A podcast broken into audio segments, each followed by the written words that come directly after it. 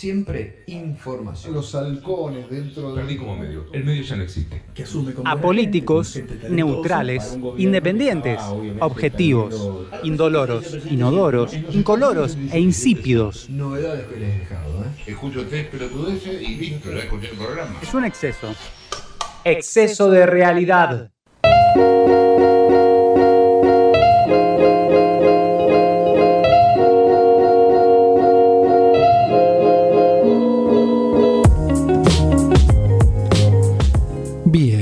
Bien, en exceso de realidad, ya eh, bien instalados en el aire de punto radio MDQ, Sí. en la aplicación, en la página web y estamos por Twitch. Aquellos que nos quieran ver y sepan usar Twitch pueden entrar, el usuario es Punto Radio MDQ. Ah, más fácil imposible. imposible. Imposible. Bueno, y ahí nos pueden dejar mensajes, puteadas, abrazos, besos En ese orden. y cualquier cosa que nos quieran decir. Cualquier cosa que quieran decirnos. Cualquier cosa que Em, bueno, cultura pop. Tenemos hoy con el caso de la representación de la salud mental. Sí, yo me vine como muy, muy inquieto con lo que usted propuso. Inquieto, bueno. Sí, me inquietó un poco. A ver, eh, sí, bueno, no, no está mal, porque No, es, no, no. es cierto que la- el tema de la salud mental nos, nos eh, convoca como espectadores siempre. Hay algo ahí que nos atrae. Siempre. ¿Y cuál sería el título si tuviéramos que titular la columna? No, bueno, tomo yo, me apropio del título de la, la nota a la cual me voy a referir, que es si existe una banalización del padecer mental. Bien, Esa es la pregunta. una pregunta. Es una pregunta. Em, bueno, en realidad es algo que nos llama, nos llama la atención, nos despierta curiosidad. Hay algo de extrañeza siempre en que se cuenta una historia que tiene que ver con la locura, ¿sí? con, el, con el padecimiento mental en general. Y porque ha habido muchos estereotipos, ¿sí? que fueron reforzados por determinadas representaciones que representan eh, la, a la locura eh, muy emparentada a lo eh, o a lo siniestro o a lo peligroso, a aquello que se le teme, ¿no? Eh, bueno, esto no es nuevo, evidentemente, pero ha sido reforzado con distintas, de distintas maneras en la cultura. Y hoy hay un giro, quizá hay un borramiento en la caracterización de quién padece y quién no padece una enfermedad mental o un, o un trastorno, como se lo llama ahora. Porque antes estaba mucho más definido, ¿no? Y hoy día está mucho más corrido el el límite, digamos, ¿no? Obviamente que esto tiene que ver eh, con la diferencia entre, eh, digamos, ya clásica, ¿no? Entre anormalidad y anormalidad, ¿sí? Llega hasta ahí. O la diferencia o el límite entre salud y enfermedad también. Que es un límite muy difuso. ¿sí? Históricamente se ha tratado de definir ese límite de distintas maneras. Y bueno, ya desde trabajos en antropología, desde Ruth Benedict para acá, el tema de la- lo normal y lo anormal son categorías construidas socialmente y tienen que ver con la cultura, ¿no? Bueno, pero para ir directamente al, tema, eh, en la filmografía argentina vamos a hablar de algunas películas, a mencionarlas simplemente, que abordaron el tema de la salud mental, pero desde distintos lugares completamente. Eh, Heroína del año 72 de Raúl de la Torre, por ejemplo, La Raulito del 75, eh, de Lautaro Murúa, director chileno, pero que se trata de la historia de una mujer argentina y se rodó completamente en, en el país.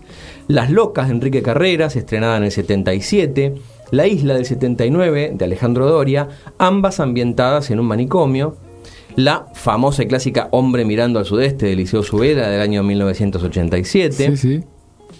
Eh, Tango Feroz, también del año 93, de Marcelo Piñeiro, que muestra al hospital psiquiátrico como un lugar de represión, ¿sí? En épocas del régimen eh, dictatorial de Onganía, ¿sí?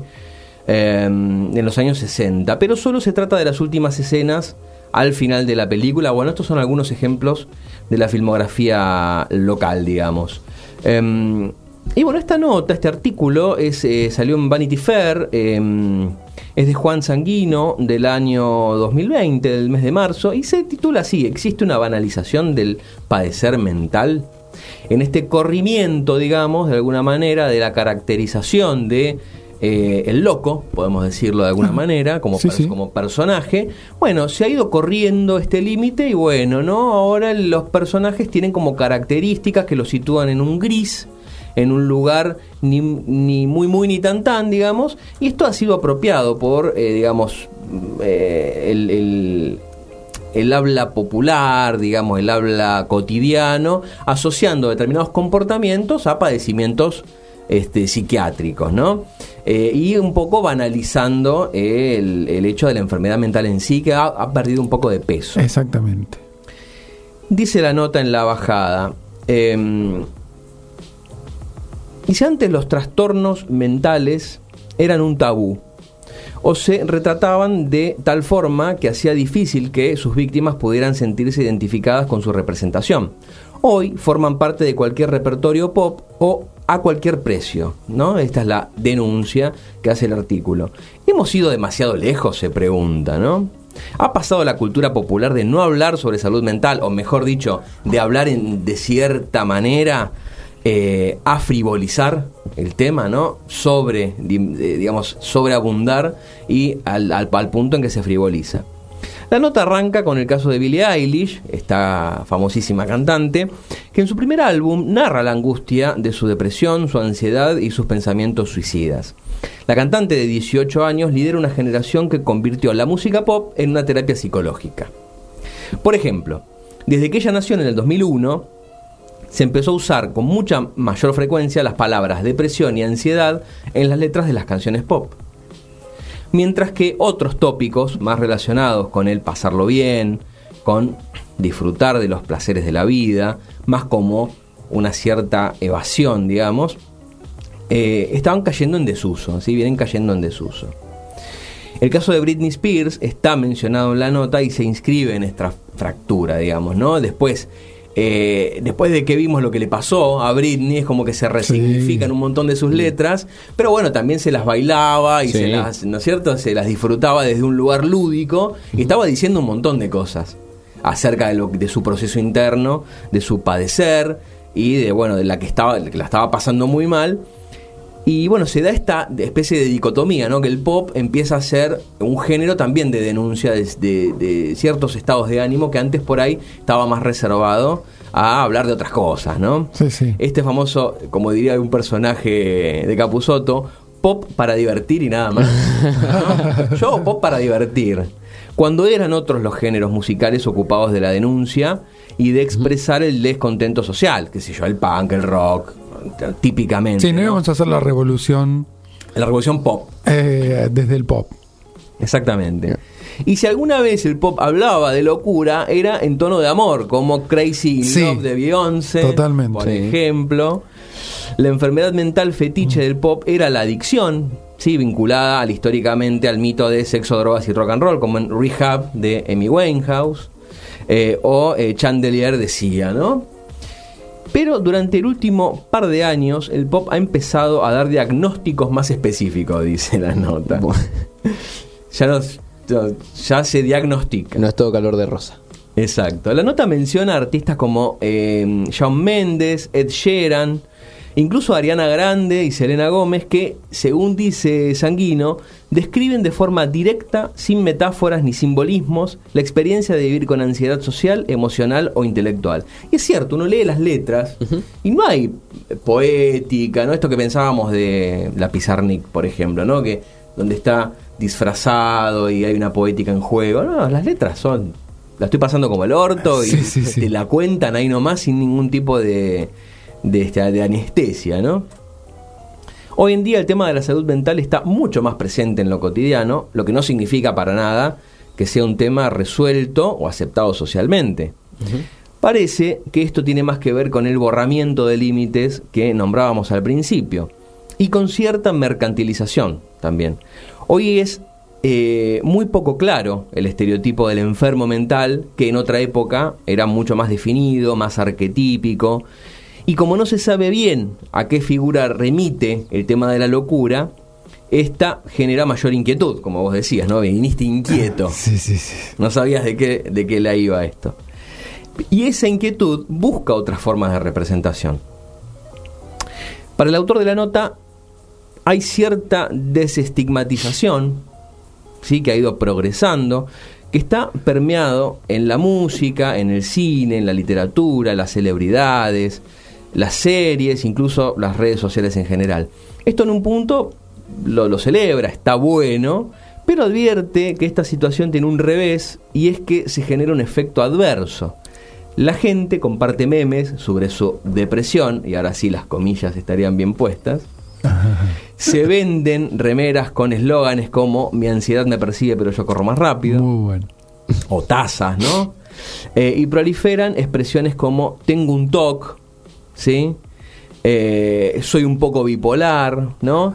El humor, claro, ayuda a aligerar el tabú en, en- en torno a la salud mental, pero está eh, enmascarando, digamos, cierta frivolización de las enfermedades mentales.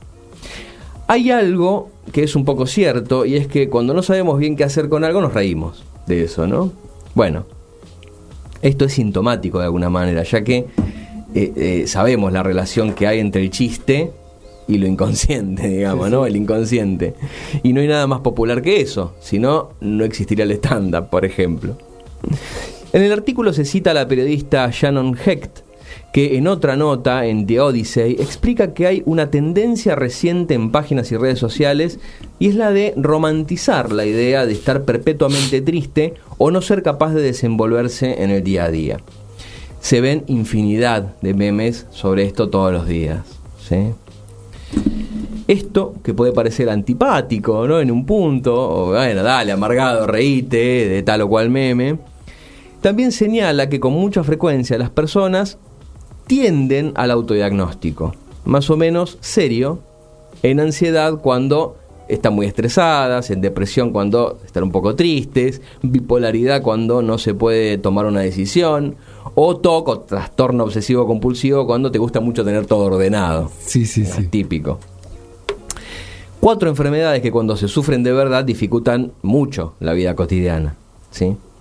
Esto igual no es para echarle la culpa a, a nadie, a la gente, ¿no? Pasa que esto se va aprendiendo por medio de distintas prácticas que algo que ha sido caracterizado ya hace muchos años como modelo médico hegemónico va poniendo en funcionamiento en lo social, ¿no? Y la salud mental no escapa a este modelo.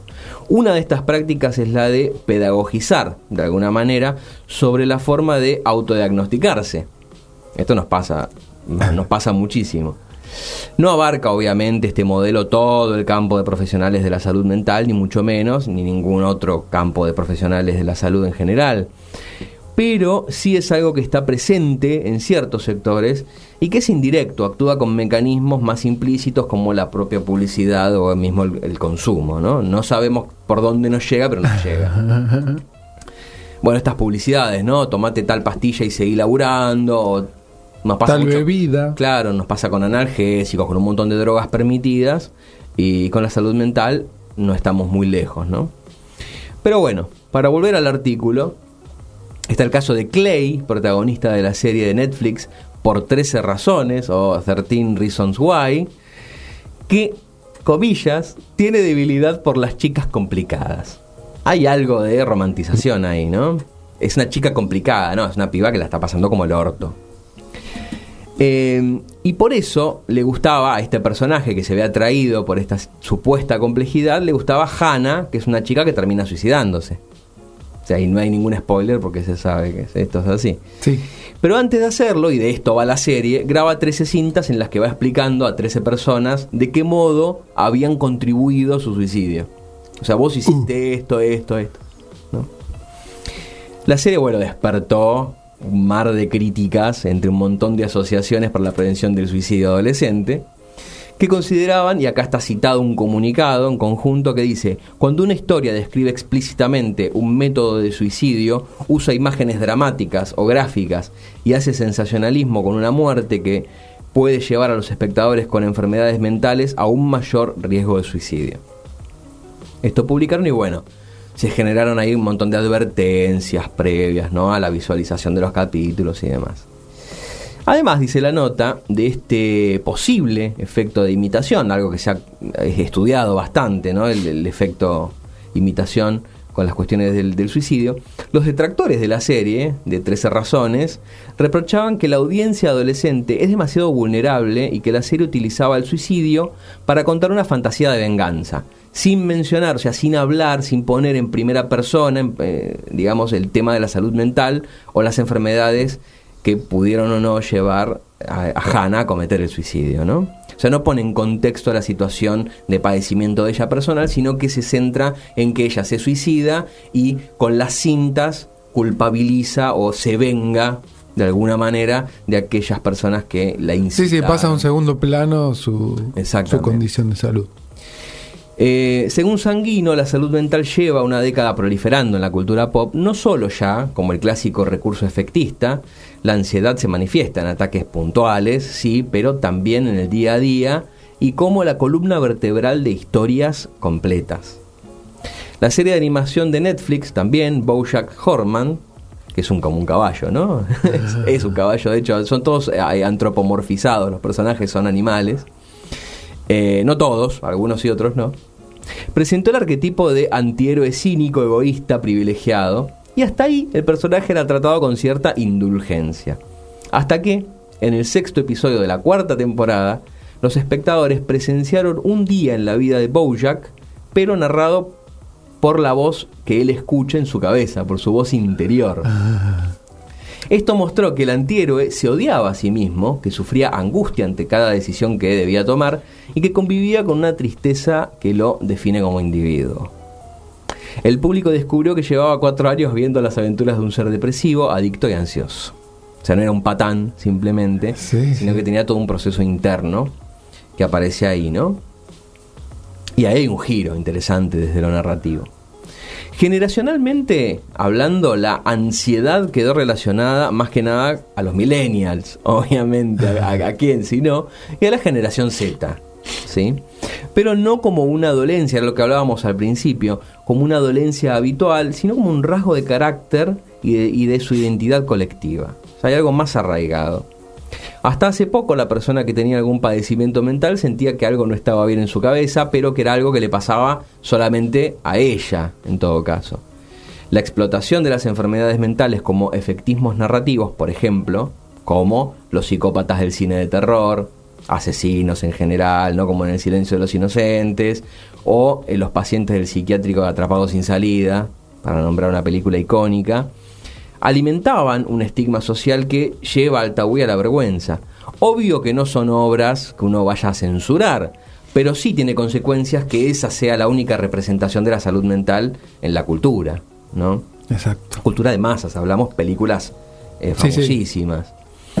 Eh, de un par de décadas a esta parte, la inestabilidad mental se fue filtrando en el cine comercial en formas más estilizadas, más sutiles. Estas formas abren una cierta interrogación. No es que la locura no fuera retratada antes, en la música o en el cine hay ejemplos de sobra, sino que lo que se observa es un giro en cuanto a los estereotipos convencionales y el uso narrativo que se le da a los personajes, al menos en el mainstream, ¿no? Porque seguramente haya otras eh, producciones, digamos, Claro, alternativas sí, sí. que abordan la, la cuestión desde otro lugar. En otra nota, eh, pero de febrero del 2020, Aglaya Berluti, para la revista digital El Estímulo, hace un recorrido por algunos personajes y narrativas acerca de la enfermedad mental. De esos casos que menciona ahí, menciona varios, de series muy famosas, nos vamos a centrar en dos, ya para ir cerrando. La película de 1975, Atrapado sin salida, que acá se llama así para Latinoamérica, tiene otro nombre en inglés, con bueno, aquella memorable actuación de Jack Nicholson. Es una peli que recorre con muchísima dureza la concepción sobre el sufrimiento mental y lo hace a partir de cuestionar la forma en que la sociedad que retrata piensa los trastornos psiquiátricos, ¿no? Esto de cómo son tratados los internos de un neuropsiquiátrico o de un manicomio, ¿no? El tema volvió a estar en discusión luego que la exitosa Joker de Todd, Phillips eh, recurriera a la figura de Arthur Flex, el personaje de Joaquín Phoenix, como una mirada al aislamiento, tabú y estigma de las enfermedades mentales en nuestra época. Es decir, hay una mirada puesta en cómo se construye el loco, digamos, socialmente hablando. En el Joker eh, tiene que ver con los medios de comunicación. En Atrapado sin salida tiene que ver con el saber médico hegemónico, ¿sí? con la institución mental. Eh, estas dos realizaciones tienen algo en común y es que se centran en la mirada de la sociedad y su influencia sobre el padecimiento mental.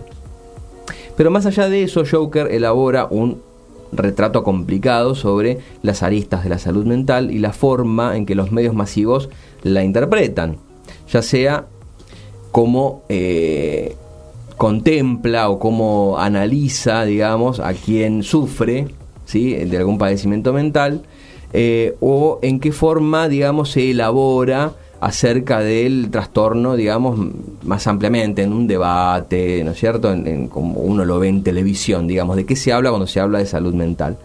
Igualmente esto tiene que ver con lo que decíamos al principio, ¿no? Del el loco temible, ¿no? El Joker refuerza este estereotipo del loco de temer, porque es un tipo que se termina desatando, termina siendo un psicópata. Provocando una tragedia. Claro, y bueno, convirtiéndose en un, en un asesino y demás. Pero lo que eh, no aparece en Joker es el diagnóstico real del personaje. Nunca se sabe qué es lo que No. tiene. Uno puede aventurar eh, alguna cuestión ahí, pero bueno. Sí hace un inteligente hincapié en la forma en que la sociedad invisibiliza, maltrata eh, y analiza de manera negligente la importancia y el peso de padecimientos mentales o padecimientos psiquiátricos. El tema es que hay una conexión directa ahí entre lo que la sociedad le hace al personaje y que el tipo salga después a asesinar gente. Entonces ahí hay un nexo directo, ¿no? como una causalidad que convendría un poco revisar, ¿no? Claro. Eh, Arthur, quien recibe apoyo y soporte deficiente de la salud pública, también la salud pública retratada como algo totalmente eh, que no sirve para nada, que no alcanza, debe lidiar con el hecho de que su trastorno psiquiátrico es también un monstruo invisible que él mismo no puede controlar del todo y moldea su comportamiento, evidentemente. Eh, aunque el argumento del Joker puede ser interpretado de muchas maneras distintas, la noción sobre fragilidad mental de Arthur y la forma en que su caída en el horror tiene un vínculo definitivo con la violencia que mostrará después es central.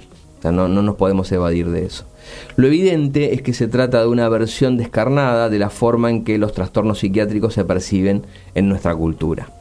Y decimos que no es la única, ¿no es cierto? Hay un montón de eh, alternativas, de proyectos y de trabajo real con la salud mental que no tienen absolutamente nada que ver, que van en contra de estas estigmatizaciones, pero sí es cierto que digamos, termina siempre en este laberinto, ¿no? Desde por lo menos de la cultura pop, el tema de la representación del loco, del alienado, como alguien criminal o alguien eh, al quien hay que temerle, ¿no es cierto? Dentro de lo siniestro o una figura que no tiene forma de recuperarse, ¿no? De lo que está pasando. No sé si vio usted la serie You. Sí, ¿Aplica para la Aplica. columna? sí. ¿No aplica? Eh, sí, yo creo que aplica de alguna manera. Es interesante porque yo también había pensado cuando armaba la columna en, qué sé yo, en producciones locales que- o versiones locales, como en terapia, por ejemplo, ¿no? La, la, la tira Ah, sí. que Bueno, ahí se aborda de una manera distinta. Claro, ahí hay algo del bueno, eh, del diván, ¿no? Cuando uno le dice, che, vos estás para el diván. Es como que nada, no son locos, son personas, ¿no? Que están en una situación de análisis o de terapia, como se quiera, ¿no? No está muy definido el rol ahí, si es análisis, qué, qué tipo de psicología es, pero Sí. digo, es una terapia psicológica o un análisis o algo por el estilo. No, y aparte, Yu, eh, viste que vos hablabas acerca de, bueno, de los términos que se empezaron a usar mucho, ansiedad, ¿no? Y eso, bueno, esto sería el caso del verdadero toxi, ¿no? Eh, los tóxicos, las los parejas tóxicos. tóxicas y eso, entonces son, eh, nada, como palabras o expresiones que se usan ahora también. Sí, lo tóxico, ¿no? Este es un tóxico, tal cual. Soltar. Ahí también hay algo del, del machismo también ahí. Sí. Evidentemente. Sí, sí, sí. É, La primera que se me ocurrió a medida que iba transcurriendo la columna, pero digo, capaz que tiro algo y le spoileo. el- No, no, no, está bien, sí, tiene que ver con eso. Lo que pasa es que hay tanto para decir al respecto. sí, hay que no elegir. entra, claro, tuve que elegir. Y aparte, no ha sido tan popular como el Joker. Claro, por ejemplo, eh, o 13 razones, digo, fueron. bueno, sí, ha tenido más, más taquillera. Pero sí es cierto que hay- eh, el giro tiene que ver con esto, ¿no? Con sin irnos de mambo en vender remeras o tazas que digan eh, tengo un toque o, tengo, o bromear o ver memes todo el tiempo, que quizás es un poco lo que critica la, la- la nota. Eh, bueno, también entender que quienes sufren padecimiento mental no son ni criminales ni este, seres del horror que hay que temerles, digamos, son personas. Son personas que transitan la vida como la transitamos cualquiera de nosotros y que, bueno, sí, está bien, en el Joker aparece como muy marcado y también por el sistema de salud estadounidense, no- norteamericano, que sí es muy deficiente en muchos aspectos, lo público, quiero decir, ¿no? La salud pública eh, prácticamente es inexistente o la, la ayuda social al respecto es inexistente. Eh, aquí la situación es distinta. Eh, tenemos una ley de salud mental, digo. Eh, hay, un, hay un encare, digamos, desde otro lugar y hay un montón de proyectos y de alternativas para buscarle la vuelta, digamos, eh, para poder trabajar con el padecimiento mental, que es un padecimiento social, evidentemente. Esto no de manicomio como un lugar de reclusión donde ponemos al peligroso, lo encerramos lo más alejado que podamos, bueno, evidentemente, nada, historia de la locura, Foucault, eh, está, está dicho ahí de mil maneras distintas y ha sido dicho por otros eh, muy bien, eh, filósofos y pensadores. Pero digo, eh, más allá de estos estereotipos, digo, culturales, hay que siempre tener presente que hay mucha gente trabajando en el ámbito de la salud mental, desde políticas de Estado, desde las in- instituciones, además, tratando de, bueno, buscar también eh, una alternativa, ¿no? Y hay un montón de alternativas y de formas diferentes de abordar la mal llamada a veces locura o el, padecimiento mental. Para cerrar esta columna, eh, traje algo sí que es una representación justamente de la banda, del disco de la banda sonora del Joker, que es un gran disco, hay que decirlo, está buenísimo. Más allá de la música incidental, digo, tiene un montón de canciones. Está bueno, Pink Floyd, que ha hecho de la locura casi un leitmotiv de alguna de sus producciones. Y bueno, su relación también con Sid Barrett, uno de sus miembros fundadores, en relación a su padecimiento mental que tanto marcó su historia. Bueno, así que nos vamos a ir de esta columna escuchando un clásico de esta banda que es Brian Damage.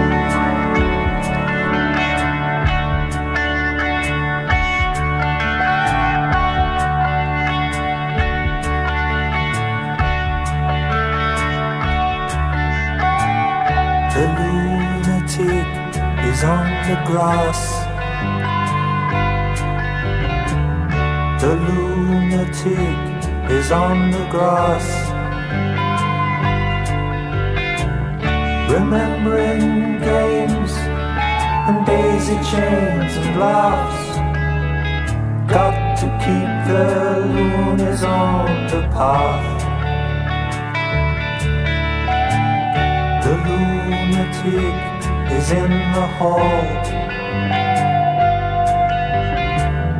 The lunatics are in my hall. The paper holds their folded faces to the floor. And every day the paper boy brings more.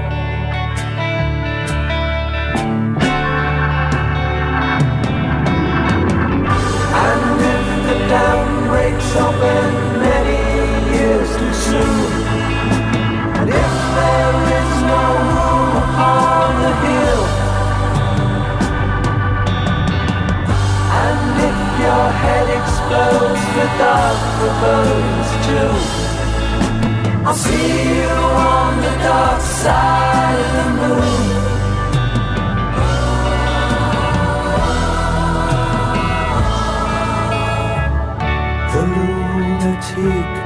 In my head. the lunatic is in my head. You raise the blade, you make the change. You rearrange me till I'm sane. You lock the door, throw away the key. There's someone in my head, but it's not me.